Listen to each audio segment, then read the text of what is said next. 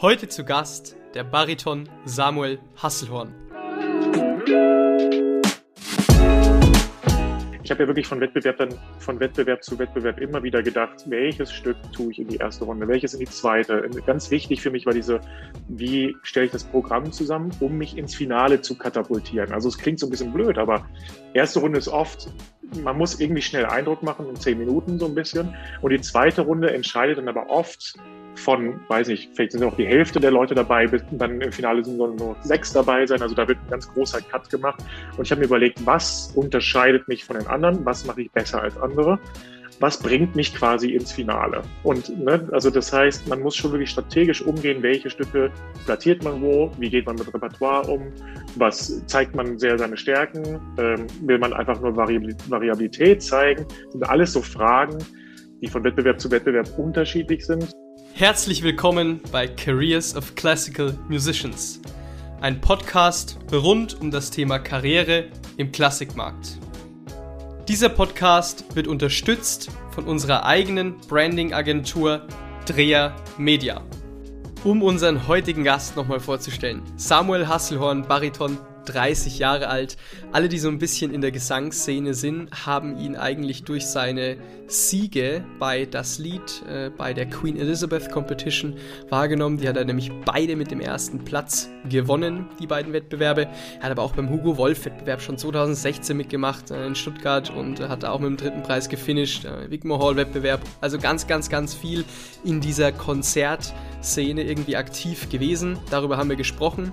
Wir haben aber auch gesprochen, äh, wie er selbst seine Stärken beurteilt und diese dann eben auch in seine Karriere implementiert. Ja, also wie er gezielt Programme gestaltet, auf welche Wettbewerbe er sich vorbereitet, also welche für ihn strategisch sinnvoll oder weniger sinnvoll sind. Und wie im Endeffekt auch dieser ganze Gedankengang eben gestrickt ist, dieses Muster irgendwie in diese Szene zu kommen, sehr erfolgreich mit dem zu sein, was man macht, wie kann man sich sowas aufbauen, was sind Dinge, die man beachten muss, was sind so No-Gos, wir haben wirklich viel, viel, viel beleuchtet und Samuel war sehr offen, hat ähm, ja, sehr viel ähm, von seinem Werdegang berichtet, ähm, der ihm letztendlich jetzt auch äh, echt ein cooles Leben ermöglicht. Er, er lebt in Nürnberg, er hat zwei Kinder, er hat also im Endeffekt auch eine Familie gründen können und äh, ist, glaube ich, ein Vorbild für ganz viele junge Sänger und Sängerinnen im Klassikmarkt. Dementsprechend würde ich sagen, direkt rein in die Folge mit Samuel. Herzlich willkommen zu einer weiteren Folge von Careers of Classical Musicians. Heute zu Gast der Bariton Samuel Hasselhorn. Hi Samuel. Hallo Leon, vielen Dank für die Einladung und ich freue mich hier zu sein.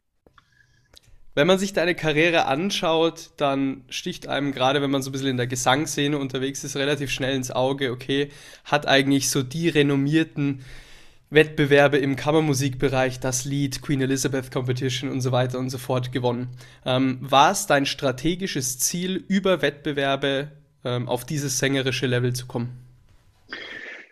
Ja und nein. Also ich bin irgendwie so ein Wettbewerbstyp. Also ich, ich, ich messe mich gerne. Das fängt schon davon daran an, dass ich drei ältere Brüder habe und wir immer uns irgendwie gemessen haben, äh, ohne dass es jetzt ins Abstruse irgendwie geht. Aber ähm, ich mag das schon ganz gerne, so diesen sportlichen Anreiz daran zu haben und äh, und habe das einfach gerne gemacht, habe mich dem nicht gescheut, wollte auch einfach immer mal gucken, was passiert so außerhalb der Musikhochschule, was passiert auch außerhalb Deutschlands, so auf anderen äh, in anderen Ländern, äh, manchmal auch in anderen Kontinenten. Wie singen die Leute da? Und, ähm, und natürlich kann man auch den, das schon so sehen, dass bei, bei den verschiedensten Wettbewerben auch die Jurymitglieder interessant sind, weil es ja eine Art Vorsingen ist für vielleicht Castingdirektoren, Dirigenten, Pianisten, die da in diesen Jury sitzen.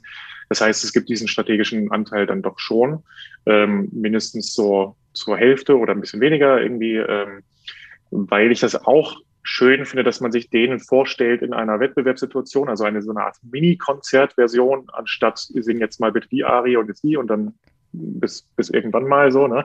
Mhm. Und ähm, das fand ich immer irgendwie schöner als so ein reines Vorsingen und ja, Wettbewerbe, glaube ich, haben mich einfach vorangebracht, Repertoirekenntnis, ähm, generell auch so ein bisschen mentale Stärke aufzubauen und sowas. Also es gibt viele Faktoren, die einfach, wo es sich total lohnt, glaube ich, Wettbewerb zu machen. Hm. Finde ich cool, haben wir auch gestern schon drüber gesprochen, dass du da so ein bisschen den rationaleren Blickwinkel hast, ja, und nicht so, ach, ich singe jetzt hier und irgendwie habe irgendwie gar nicht geordnet, was ich eigentlich mache. Ja, gibt es ja oft, ne, so von der Persönlichkeit genau. her. Ähm, ich glaube, dass man da, wenn man ein bisschen der strategisch, sage ich mal, cleverere ist, weiterkommt, wenn man es mal so plump sagen darf. Ja. Ähm, aber was viele nicht auf dem Schirm haben, ist ja schon eigentlich so der Punkt, dass ein Wettbewerb nicht nur ein Wettbewerb ist, wo du dann irgendwie gewinnst oder ähm, nicht gewinnst, sondern wo eben, wie du eben sagst, die Jury auch aus Leuten zusammengesetzt ist, die dann auch eben langfristig mit dir potenziell kooperieren möchten. Ne? Ja, also ein genau. gutes Beispiel ist, weil ich kenne ich kenn mich da nicht so aus, aber ich weiß, zum Beispiel bei das Lied sitzt die Helga Machreich drin. So ja. ist klar, dass die natürlich dann guckt, ähm, aha, wer gewinnt da jetzt und so weiter und so fort, wie schaut's aus? Und dann ist natürlich eine Nicola Hillebrand irgendwie, die war ja auch schon zu Gast, die ist dann halt plötzlich bei Machreich Artist, ne? Also, das genau. muss man, glaube ich, mal, muss man, glaube ich, mal sagen und so weiter. Wie ist es in anderen Wettbewerben oder was würdest du so sagen, ist der, der, der strategisch cleverste Wettbewerb in der, in der Gesangsszene? Ist es Queen Elizabeth? Kurzer Hinweis in eigener Sache. Dieser Podcast wird präsentiert von Drea Media. Was macht Dreher Media? Dreher Media baut Webseiten, sprich entwickelt ein Branding-Konzept für den jeweiligen Künstler, die Künstlerin, stimmt dieses quasi auf die individuelle Person ab und findet dann im digitalen einen Ansatz, der hier funktioniert. Sprich, wenn du schon mal über die Erstellung einer professionellen Webseite nachgedacht hast oder das Bedürfnis hast, deine aktuelle Seite, deinen aktuellen digitalen Fußabdruck zu optimieren, dann schau jetzt doch gerne einfach mal auf www.dreher-media.de oder auf Instagram drehermedia. Ich glaube, das ist von Typ zu Typ einfach wirklich abhängig. Für mich war es mhm. einfach sehr gut, weil, weil es so eine, so eine Bandbreite hat. Also dort saßen jetzt zum Beispiel Dominique Meyer, also der jetzige Scala-Intendant oder davor noch Wiener Staatsoperdirektor drin, äh, Serge Dorny, der jetzt an der Bayerischen Staatsoper anfängt als Intendant, aber auch Helmut Deutsch, Pianist, äh, Christophe Rousset mit seinem französischen Barockensemble. Also es gab einfach sehr viele Leute, die irgendwie interessant sind, wo ich dachte, wenn die mich mal hören, äh, das kann ja sein, dass sie mich nicht gut finden, aber vielleicht, äh, irgendwer findet mich vielleicht gut, vielleicht engagiert mich jemand und eigentlich ist das viel mehr wert als jeder Wettbewerbspreis, glaube ich, sobald man ja, in den, ja, ja. damit in den echten Beruf irgendwie kommt. Und natürlich gibt es dann auch äh, Preisträgerkonzerte, wo einen wieder Leute hören. Und natürlich gibt es einfach ein bisschen mehr Aufmerksamkeit, sobald man einen Wettbewerb gewinnt und sagt, hey, ich habe hier was gewonnen. Ähm, und also das, das gibt schon mal so einen Boost. Dennoch muss man sich dann irgendwie auch, ja, muss man auch irgendwie liefern quasi und dann, äh, wenn, wenn man dann irgendwo auftritt, auch gut sein, um da irgendwie zu bleiben, um sozusagen diesen Schwung mitzunehmen. Denn sonst war das sozusagen ein kurzes Vergnügen und dann irgendwann wieder weg. Ähm, das ist sozusagen ja die andere Schwierigkeit, dass man einfach wirklich dran bleibt und, und irgendwie dabei bleibt und im, im Munde bleibt äh, oder im Ohre bleibt, wie auch immer. Und ähm, mhm. genau, das ist so ein bisschen so dieses ganze Spielen mit den Wettbewerben. Kann man überhaupt andersweitig, sage ich mal, in diese, in diese High-End- Lead-Szene, du bist jetzt, wie gesagt, du nimmst jetzt bei Harmonia, bei Harmonia Mundi auf, irgendwie mit Joseph Middleton und so weiter, das kennt man ja, ne? So die bisschen so diese, ja. für alle, die jetzt nicht im Gesangsbereich sind, so diese, sag ich mal, so die High-End-Lead-Szene ist es ja schon so. Das ist so kleine Szene, ist total überschaubar, die Akteure, die da irgendwie mitspielen. Aber gibt es ja. überhaupt, ähm, um das Big Picture zu sehen, also gibt es überhaupt auch einen anderen Weg, der sozusagen nach Rom führt, außer der über die Wettbewerbe? Im Liedbereich, also ich glaube schon, weil normalerweise läuft, also die, die klassische Gesangskarriere läuft eher über die Oper.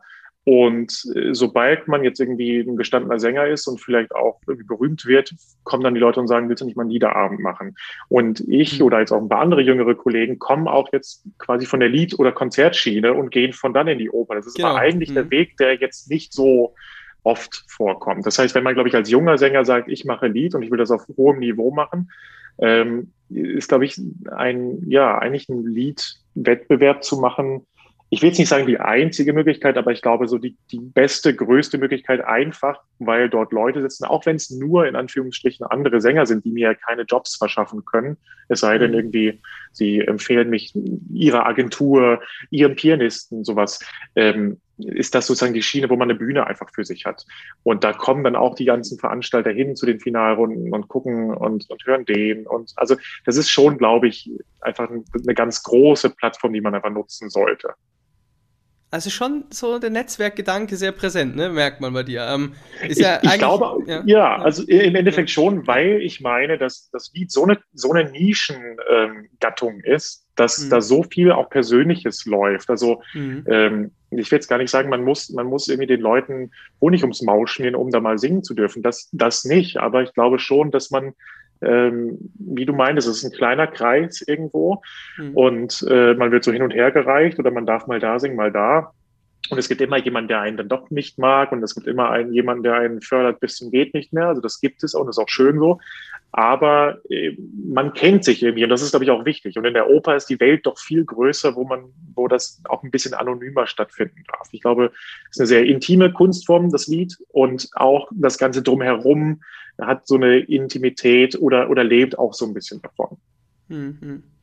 Okay, ähm, aber wie gesagt, ich glaube, man kann schon ein bisschen so feststellen, mal Konstantin Krimmel war ja auch schon.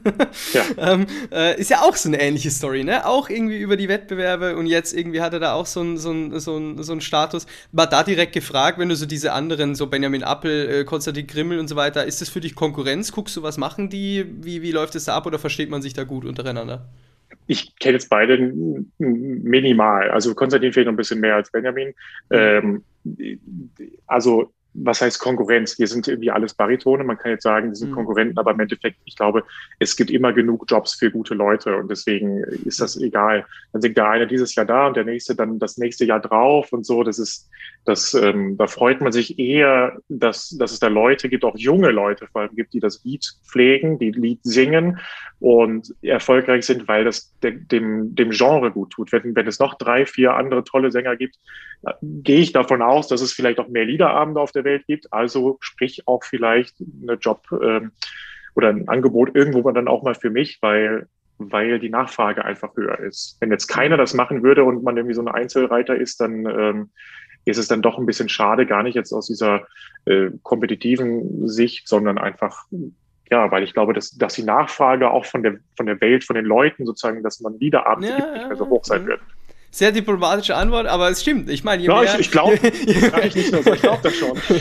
nee, aber ist so absolut, also ich macht ja Sinn, ne? je mehr so ein bisschen in dieser, in dieser Szene auch wahrgenommen werden, desto mehr Angebot wird natürlich auch für solche genau. Möglichkeiten geschaffen, desto mehr Lead-Events gibt es macht absolut Sinn. Ja, ja, ja. ja. Ähm, okay, okay, okay. Jetzt zurück zu den Wettbewerben. Wenn ich jetzt ja bei dir, es war, es war ja nicht so, dass du jetzt irgendwie mit 20 diesen Wettbewerb gewonnen hast, sondern sehr spät, ne? also irgendwie 28 oder so, ich weiß nicht, äh, die, die Großen dann im Endeffekt, ja. ähm, da so der Punkt, was ja auch wirklich, glaube ich, viel durch den Kopf geht, so Wettbewerb entweder gar nicht und wenn, dann muss ich top vorbereitet sein. Ging, war das auch so in deinem Kopf, dass du da bewusst gesagt hast, du möchtest dich wirklich musikalisch, aber auch menschlich auf, auf so einem wirklich fortgeschrittenen Level befinden, was du einfach erst ab dem Alter hattest oder wie kann ich mir das vorstellen?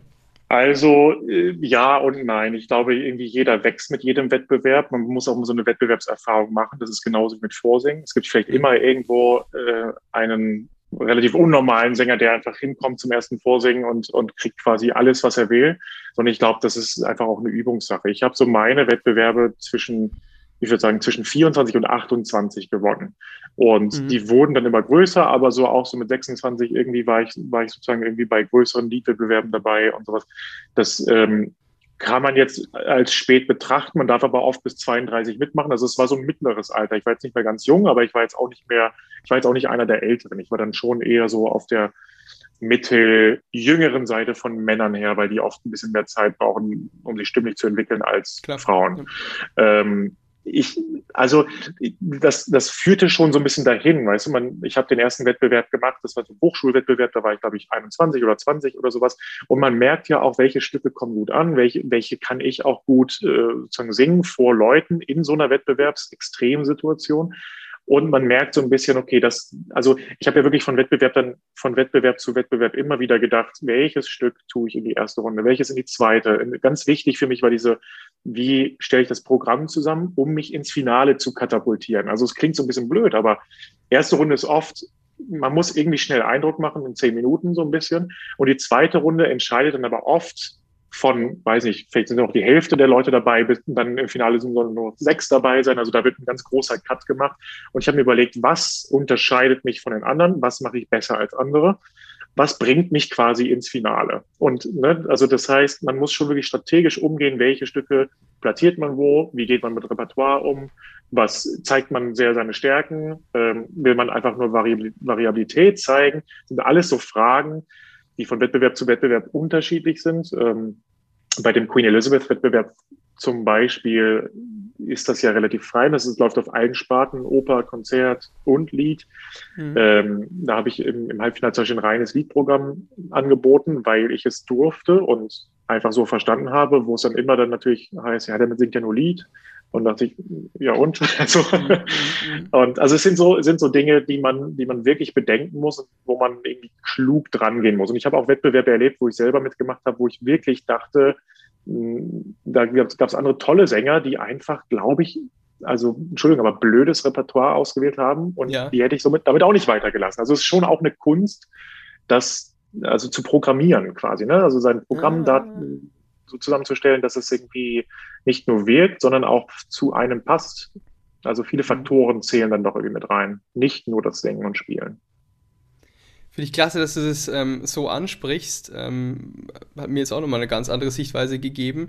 Ähm, aber man merkt natürlich auch, das hast, hast du erfolgreich gemacht, ne? weil ich, wie gesagt, ich habe ja auch ein bisschen was mit damals mal nicht so und dementsprechend unterhalten wir jetzt uns auch hier, weil ja. ich einfach also weil du es jetzt gerade angesprochen hast, da gab es dieses O Tod, O Tod von Brahms, ne? Ja. Das hast du, glaube ich, in dieser Runde da gesungen äh, mit, mit genau. Middleton am Klavier. Das war ja geisteskrank. Also da hat, glaube ich, die ganze Liedszene hat irgendwie geguckt, boah, und so weiter. Ich war, äh, weißt du, also es war wirklich, ja. Ähm, da merkt man schon, okay, du, du guckst, wo sind deine Stärken, und wie kannst du die wirklich auch nach vorne bringen? Man findet auch von dir keine Aufnahmen, wo man irgendwie so das Gefühl hat, ach, naja, ne, und so weiter und so ein bisschen. Also ja. du guckst schon sehr konsolidiert, was du auch nach außen trägst dann, ne? Ist es, ist es so? Oder? Ja, jetzt erst. Also ich hatte schon auch so ein paar Aufnahmen okay. dabei, die ich jetzt wieder runtergenommen habe, weil ich dachte, erstens, vielleicht hatte ich eine neuere Version, die einfach besser war.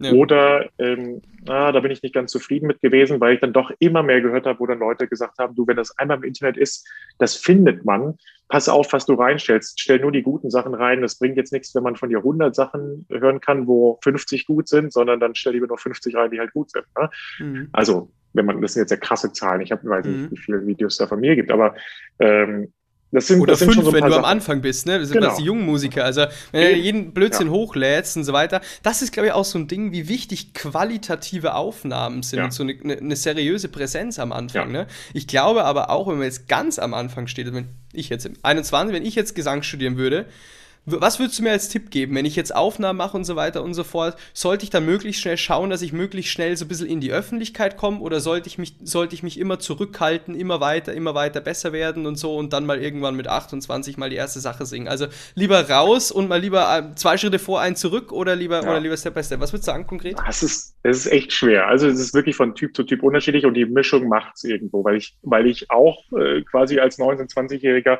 äh, einfach solche Audioaufnahmen zu Kantoren geschickt habe, wo ich studiert habe oder einfach in Norddeutschland einfach gegoogelt. Also wirklich, ich habe da Nächte mhm. gesessen, äh, wo die E-Mails rausgingen, weil, der, weil ich, ich kenne mich mit Technik nicht so gut aus. Die, die, mhm. Ich glaube, die ganzen Anhänge waren viel zu groß und sowas. Aber ich habe einfach was, was vorbereitet, hat gesagt, ich habe irgendwo ein Stipendium gewonnen. Das heißt, das war für mich damals eine Riesensache. Dachte ich, das muss doch das Interesse erstmal kriegen. Also man braucht irgendeinen Aufhänger, wo man jetzt irgendwie sagt, ich lese jetzt als was auch immer das ist, ja, sagen wir mal ein Kantor an irgendeiner besseren äh, Kirche, wo musikalisch auch ein bisschen was los ist, muss ja trotzdem irgendwo gleich so ein Eye-Catch, ne? Also man liest irgendwas und sagt, das gucke ich mir jetzt mal, das lese ich jetzt einfach mal weiter und ich, ich ja. lösche das jetzt mal gleich.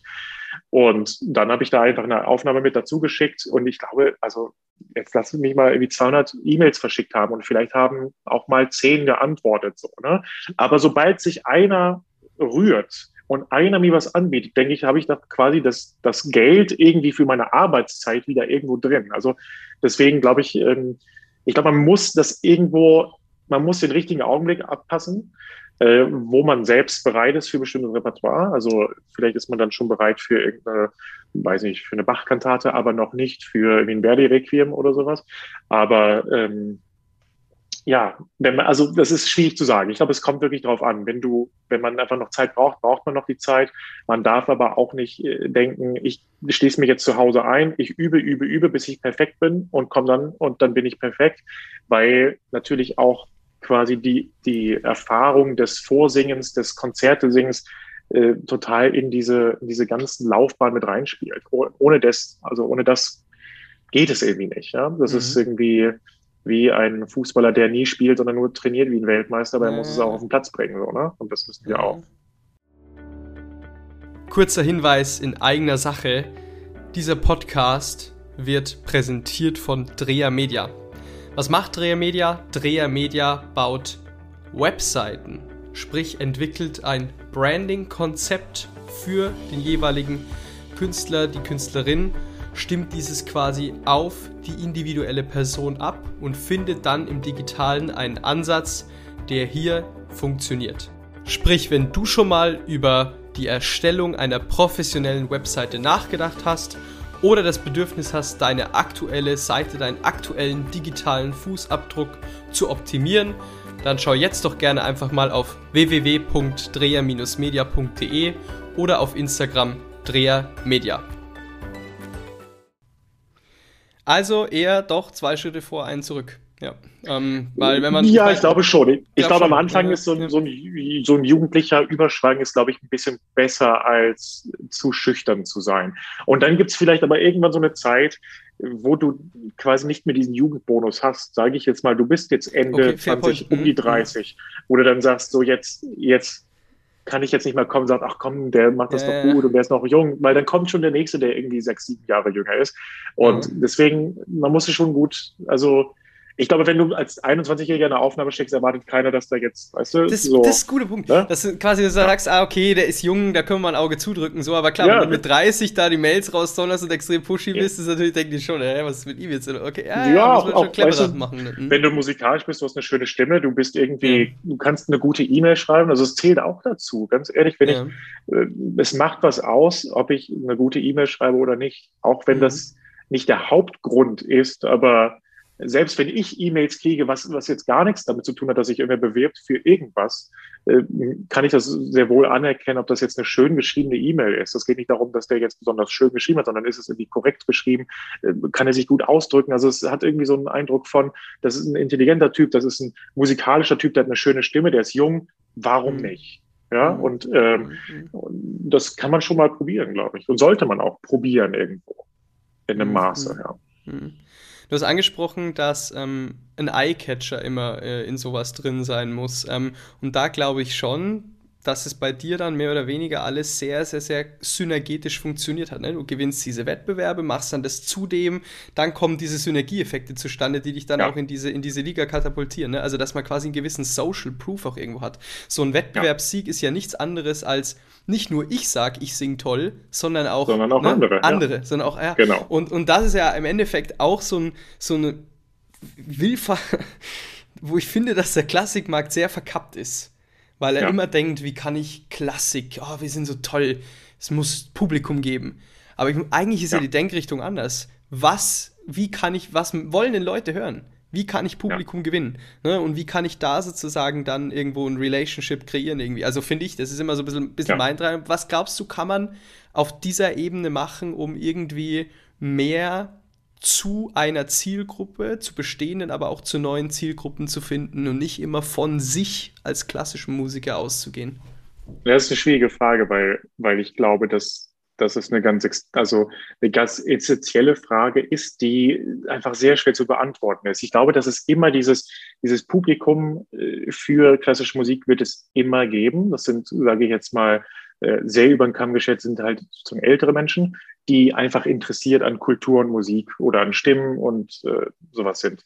Ähm, dann gibt es natürlich immer wieder Versuche, jetzt zum Beispiel, wenn man wirklich ins Thema Lied geht, was ja wirklich eine Nische ist und da sozusagen noch viel mehr ums quasi Überleben kämpft als mhm. Oper oder, oder irgendwie Orchestermusik oder sowas. Ähm, man kann natürlich schon schauen, ob man vielleicht an ja, Andockungspunkte, wie auch immer, findet, wo man sagt, hier, ich mache einen Liederabend und das ist irgendwie sehr geschichtlich. Hier gibt es geschichtliche Themen. Das hat äh, also man thematisch aufgearbeitet, wo man vielleicht auch äh, ja, wo man sozusagen mehrere Leute abholt. Man kann vielleicht auch sozusagen über die Literaturschiene gehen, man kann Briefe lesen, man kann über eine musikwissenschaftliche Schiene gehen. Es ist aber alles relativ abstrakt. Ich glaube, es bedarf jetzt irgendwie oder wir sind an so einer Zeit, wo es mehr bedarf. Es muss irgendwas passieren. Ich glaube, dass ähm, wenn ich mich jetzt, wenn ich mir mal vorstelle, dass ich in ein Konzert gehe, in welches Konzert gehe ich denn gerne, wenn Corona auch vorbei ist?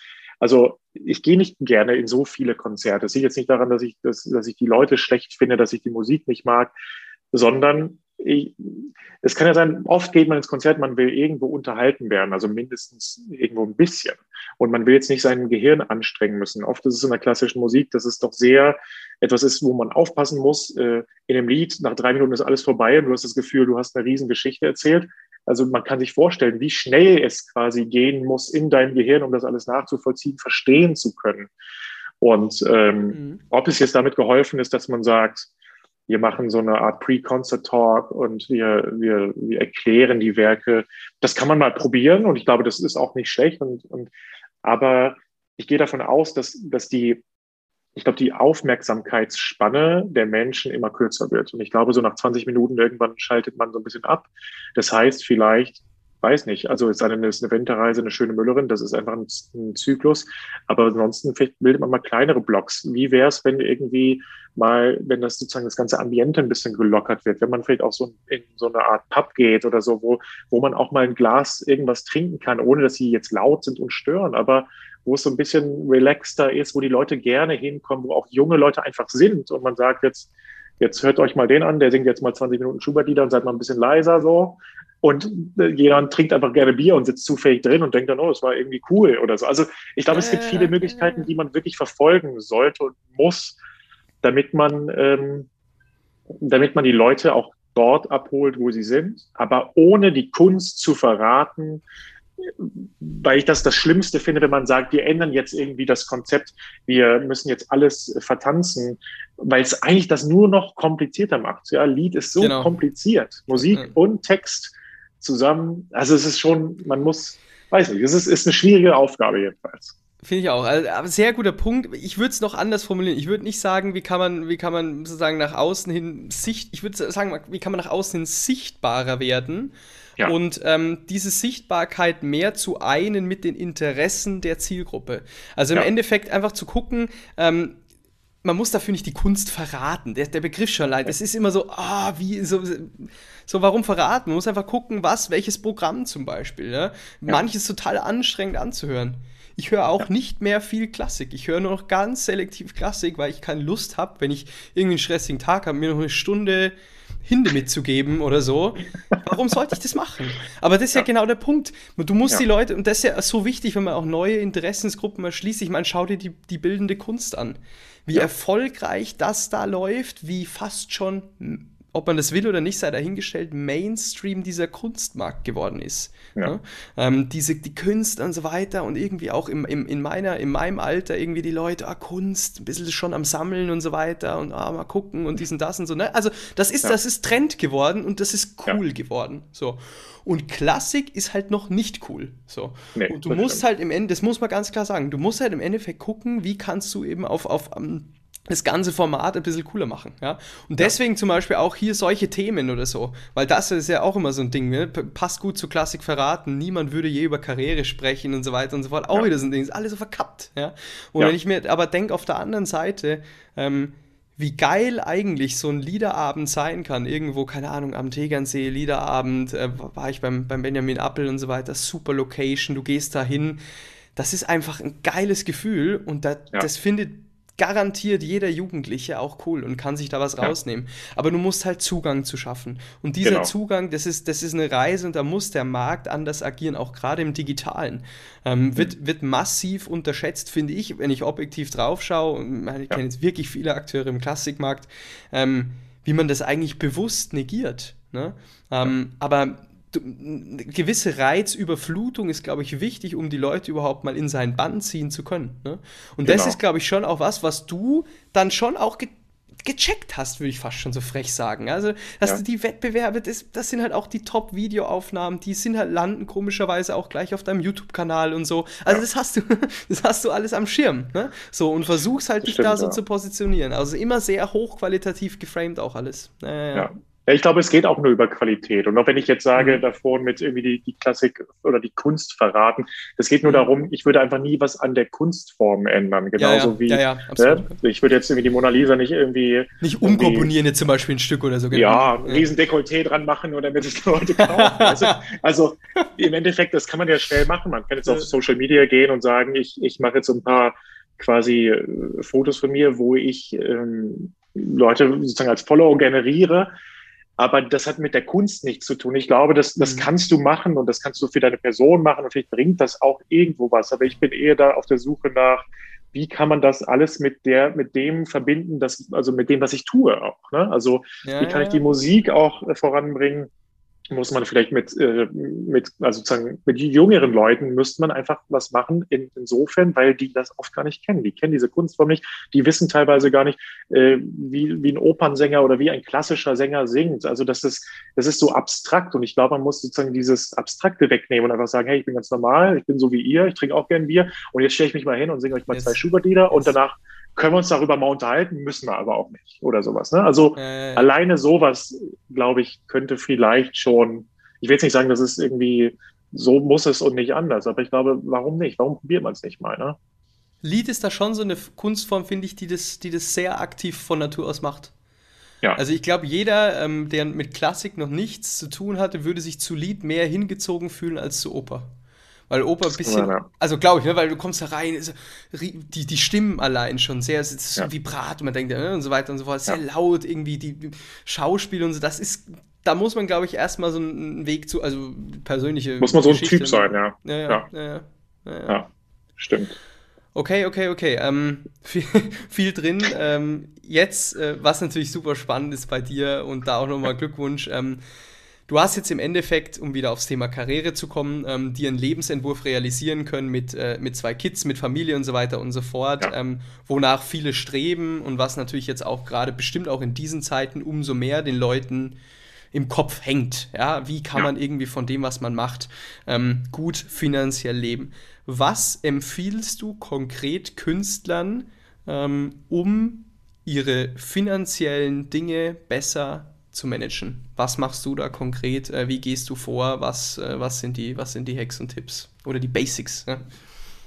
Also es ist schwierig. Also wir, wir leben ja in so einem Prinzip, so ein bisschen der, der schon hat, kriegt ja immer noch ein bisschen mehr irgendwo. Also ich sag mal so, wenn du, wenn du gut bist und Wettbewerbe gewinnst und da sozusagen schon mal Geld verdienst, kriegst du auch meistens mehr Konzerte, kriegst du auch meistens mehr Engagements. Also das ist wie so ein, so ein, so ein Rad, was sich dann läuft, was einfach läuft und wenn du sozusagen vorne bist, ist es immer äh, leicht zu sagen. Man muss ja halt irgendwie einfach, ähm, ja, um sozusagen einfach Geld zu verdienen, musst du halt irgendwie auch gut sein. Also so blöd es klingt, ist natürlich irgendwie auch klar. Ähm, ich glaube, es gibt aber viele Wege, die auch in diesem Beruf, die viele so ein bisschen als verpönt ansehen, zum Beispiel in Opernchor zu gehen, in Rundfunkchor zu gehen, sind äh, teilweise sehr gut bezahlte äh, Jobs, sind auch musikalisch schöne Jobs oder für manche auch nicht, aber es kommt so ein bisschen drauf an. Ich glaube, dass das einfach so ein bisschen verpönt ist. Ah, nee, in Chor nicht, ich bin der große Solist. Mhm. Äh, unterrichten ist eine Sache. Ähm, ich habe das auch, ich habe auch so ein Examen gemacht dazu, sozusagen als Gesangslehrer, einfach nur, weil ich dachte, irgendwann weiß, ärgere ich mich noch, wenn ich das nicht mache. Deswegen mache ich das jetzt. Und ähm, ich glaube, dass man sich einfach breit aufstellen muss, weil es auch immer so eine Frage ist, was will ich eigentlich im Leben? Natürlich wollen wir, wir alle singen und wir wollen alle der nächste Jonas Kaufmann und die nächste Anne Trepko werden. Und äh, das wird natürlich dann keiner oder vielleicht zwei, drei, so, ne? Und ähm, das ist immer so eine, so eine Sache, wie habe ich diesen Balanceakt zwischen, zwischen Karriere, zwischen meinem Leben, was ich auch immer irgendwie machen will und irgendwie zufrieden sein, glücklich sein. Und für mich war es zum Beispiel jetzt persönlich, weil du auf meine Familie jetzt angesprochen hast, ja. einfach nie eine Sache, wo ich dachte, diese Karriere ist im Weg dafür, dass ich eine Familie haben kann. Das war irgendwie, ich bin in erster Linie ein ganz normaler Mensch und, ähm, und weiß, irgendwann hätte ich gerne Kinder und, äh, und habe das jetzt nie so geplant wie, oh, ich muss aber erst das schaffen, um dann ein Kind zu haben, weil sonst äh, ist es zu viel. Das ist natürlich, muss man auch fairerweise sagen, bei Frauen einfach ein bisschen schwerer, weil die diejenigen sind, die einfach aussetzen müssen für einen bestimmten Zeitraum, mhm. weil sie dann nicht singen können. Bei Männern ist es natürlich, du bist vielleicht müde und hast nicht geschlafen und wirst vielleicht häufiger krank, aber du funktionierst hier ganz normal, dein Körper hat sich nicht verändert, deine Stimme hat sich nicht verändert und so. Also da haben es natürlich Männer einfach leichter, klar. Mhm. Ähm, dennoch ist es so eine Sache, ja, für mich ist es so, ich bin, ich bin Sänger, weil ich damit sozusagen Unterhalt meiner Familie verdiene ähm, und nicht, ich bin Sänger und alles andere kommt danach, sondern ich bin erstmal irgendwie Mensch, Vater, hm. Mann, weißt du, sowas. Und, und das ist aber einfach eine Typsache. Manche wollen das nicht, manche ähm, machen das nicht. Ich kann immer nur jedem raten, äh, ja, ich würde einfach nie die Karriere davor stellen und sagen, nee, ich kann jetzt nicht, weil meine Karriere da und da mich hinbringt, sondern ich finde, da muss jeder genau wissen, irgendwie was, was er will und was einem wichtig ist. Glaube ich auch absolut vereinbar. Ich finde, also, aber ich gehe sogar sagen, weil du sprichst es schon auf dem Level. Ich sage, ich gehe noch einen Schritt runter. Ich sage, dass du dir das überhaupt ermöglichen kannst als Künstler, ja. das nehmen sich ja auch viele vor. Ne? Dass sie sagen das können, stimmt, sie sind ja. überhaupt auf dem künstlerischen finanziellen Level, dass sie sich überhaupt eine, eine, Familie ermöglichen können im Leben. So, das kann ja auch nicht jeder einfach so mal machen. Ne? So das stimmt, aber ich glaube, so Kinder sind noch billig, wenn sie klein sind. Die werden dann teurer. Also das heißt, okay, das heißt, okay. ich weiß noch gar nicht, was ich mir eingebrockt habe, aber ähm, das ist halt, das ist halt so und das ist, aber das stimmt. Also da, da kann man auch, oder da kann ich wirklich dankbar für sein, dass das irgendwie geht im Moment. Und ja. vor allem jetzt auch in dieser Zeit, weißt du, wo wir alle sitzen hier und, äh, und nicht wissen, wann, was wir wann wieder irgendwo aufführen dürfen und singen mhm. und, und spielen dürfen, ist es natürlich nochmal irgendwie mehr wert. Und ähm, ist natürlich auch so eine Familie Mehrwert im, im Background so zu haben. Einfach äh, ist jetzt nicht so, dass ich diese Zeit genutzt habe, um irgendwie 20.000 neue Partien zu lernen, weil ich aber die Zeit nicht hatte, ehrlich gesagt. Mhm. Aber ich habe natürlich irgendwie äh, jetzt nicht damit zu kämpfen, dass ich quasi alleine irgendwo sitze und nicht weiß, was ich zu tun habe. Ähm, und sowas, das ist natürlich ganz schön. Und ja, das, äh, da bin ich sehr dankbar, dass ich, äh, dass ich das alles bislang unter einen Hut bringen kann. Mhm. Ähm, du warst in Wien, ähm, bist da jetzt nicht mehr, bist umgezogen nach Nürnberg. Ähm, Wiener Staatsoper zu sagen, nee, mache ich nicht mehr weiter, ist ja schon eine Nummer. Ne? Aber ähm, man kann es nachvollziehen, glaube ich, wenn man so ein bisschen dich verfolgt und irgendwo guckt, was deine Ziele und Interessen sind. Du möchtest dir schon immer frei halten, auch ähm, ja, weiterhin dich solistisch im Lied, in, in, diesen Projekten, wenn ich fast schon so will, äh, in diesen, sag ich mal, die schon ein bisschen nebenher laufen, fast schon, wenn man sagen ja. würde, äh, da vorne, vorne dran zu bleiben, weil du dir, glaube ich, Chancen ausrechnest oder in dem Markt langfristig.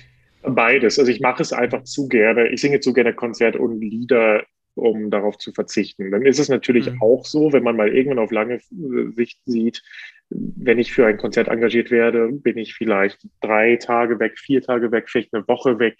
Wenn ich für eine Oper engagiert werde, bin ich dann sechs bis acht Wochen weg. Das heißt, auch Familien, es ist auch familienfreundlich einfach, äh, Konzerte und Lieder ja. zu singen, weil ja. man das relativ easy irgendwie sich selber entscheiden kann, wie es geht. Aber für mich war ein ganz großer Punkt äh, in Wien es gibt einfach ein paar Opernhäuser, größere Opernhäuser, wo das, wo die Geschwindigkeit der Neuproduktion oder der, der schon bestehenden Produktion, die wieder aufgenommen werden, wahnsinnig schnell sind. Und ich habe das mitgemacht und ich habe das quasi geschafft, glaube ich, erfolgreich geschafft. Ich habe da meinen ersten Barbier von Sevilla gesungen äh, mit fünf Tagen Probe. Man sieht das Orchester erst an der ersten Vorstellung, man sieht das Bühnenbild, alles sieht man erst Chor zum Tag der ersten Vorstellung, quasi während ich äh, schon von irgendwie 2000 Leuten dabei angeguckt werde. Und ich glaube, dass das einfach, das ist ein unheimlicher Druck, mit dem man erstmal klarkommen muss. Aber ich glaube, irgendwann hat es für mich nicht mehr ganz so viel mit Kunst zu tun, sondern eher mit, wir kommen jetzt mal hier durch und machen jetzt keinen Fehler. Und ich möchte mich einfach gerne selber weiterentwickeln und ähm, das hat natürlich mit bestimmten Rollen zu tun, die ich jetzt in Nürnberg singen kann, aber ich darf die in der Neuproduktion singen. Das heißt, ich habe meine sechs Wochen Probenzeit, ich kann Dinge ausprobieren, auf der Bühne, musikalisch mit Orchester. Ich kann wirklich an meiner äh, schauspielerischen und sängerischen Fähigkeiten oder Fähigkeiten arbeiten und das auf hohem Niveau, weil hier ein tolles Team auch in Nürnberg am Staatstheater ist. Und deswegen war das sozusagen für mich so ein Punkt, wo ich sage, ich kann jetzt sozusagen in dieser Maschinerie so ein bisschen ja, kann man schon so sagen, es ist eine Maschinerie, die Wiener Staatsoper.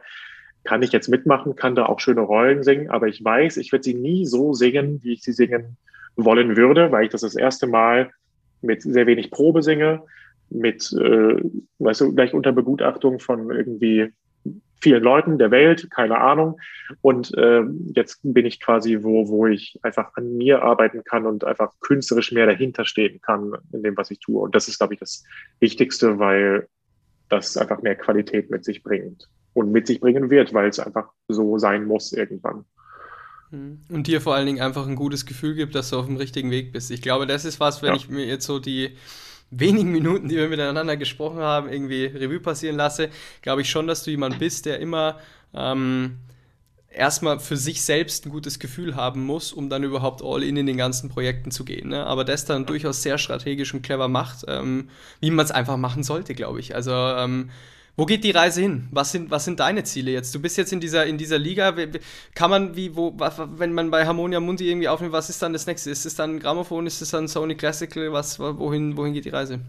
Ich glaube, das, das ist mir eigentlich relativ egal jetzt, wie was für eine Tragweite so ein Label hat, weil es im Endeffekt geht es um die Qualität und da geht es nicht darum, was da für ein Label vorne drauf steht. Meine, meine, ähm, ich habe direkt quasi bevor ich diesen Queen Elizabeth Wettbewerb gewonnen habe, habe ich bei einem ganz kleinen Münsteraner Label aufgenommen, GWK Classic. Ähm, und das, das Programm war, es hieß Dichterliebe hoch zwei, also Schumanns Dichterliebe mit, mit quasi denselben Heine-Texten, aber komponiert von anderen äh, euh, Komponisten habe ich einen zweiten Zyklus erstellt quasi, dass es zweimal diese Dichterliebe gab. Und das wäre wirklich das kleinste Label, was man sich vorstellen kann. Ohne War das diese gelbe, diese Gelb-Element, gelbliche Ja, das ist was Gelbes. Habe ich gehört, ja, ja habe ich gehört. Okay. Ja. Ja, ja. Und, und das hatte dann so solche Wellen insofern geschlagen. Natürlich hatte der Wettbewerb damit zu tun. Ich bin dann zur Wiener Staatsoper gegangen. Zwei Wochen später kam dann dieser, kam dann diese CD raus. Es passte natürlich irgendwie. Aber im Endeffekt ist es jetzt egal, ob das bei der Grammophone rauskommt, bei Sony, bei Harmonia Mundi. Ich glaube, die Qualität muss einfach stimmen. Und da habe ich noch viel vor mir. Da gibt es noch viele Dinge, die verbessert werden müssen und auch können. Ähm, und der Rest, ich glaube, irgendwann muss man so ein bisschen davon vertrauen, dass sich das alles so fügen wird, wie es soll. Was ich kontrollieren kann, ist, ich kann so gut es geht, wo auch immer ich singe, muss ich einfach quasi abliefern. Ähm, das kann ich kontrollieren. Den Rest kann ich nicht kontrollieren, ob das jetzt irgendwer der Intendant von dem Theater mag oder der Pianist mag oder das Label mag. Im Endeffekt ist es mir das fast auch schon egal, weil weil ich das für mich tue. Ich tue das nicht, ich, ich singe nicht für den äh, Intendanten von keine Ahnung was Theater. Ich singe auch nicht für irgendwen im Zuschauerraum, irgendeinen Kritiker, der da sitzt und irgendwas schreit und auch wenn das was Fieses ist über mich. Ich singe für mich und will so gut sein, wie ich kann.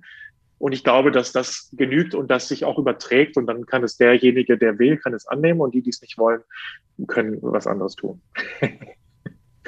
okay. Alles klar. Ja. Das ist ja doch, äh, glaube ich, ja, untermalt nochmal mehr oder weniger deine Key Message. Ne? Ähm, steh ja. zu dem, was du machst, äh, um es überhaupt attraktiv zu machen nach außen hin. Cool, cool, cool. Cool, wo wir gelandet sind. Vielen, vielen Dank für die Offenheit, ähm, für deine Zeit Danke. und ja. ja. ich bin sicher, Super. dass einige aus der, aus der Gesangsszene da, ja, gerade was so diese ersten Steps angeht, einfach echt, echt viel mitnehmen können. Danke dir, Samuel. Ja, danke auch. Vielen Dank. Kurzer Hinweis in eigener Sache. Dieser Podcast wird präsentiert von Dreher Media. Was macht Dreher Media? Dreher Media baut Webseiten, sprich entwickelt ein Branding-Konzept für den jeweiligen Künstler, die Künstlerin, stimmt dieses quasi auf die individuelle Person ab und findet dann im digitalen einen Ansatz, der hier funktioniert. Sprich, wenn du schon mal über die Erstellung einer professionellen Webseite nachgedacht hast oder das Bedürfnis hast, deine aktuelle Seite, deinen aktuellen digitalen Fußabdruck zu optimieren, dann schau jetzt doch gerne einfach mal auf www.dreher-media.de oder auf Instagram drehermedia.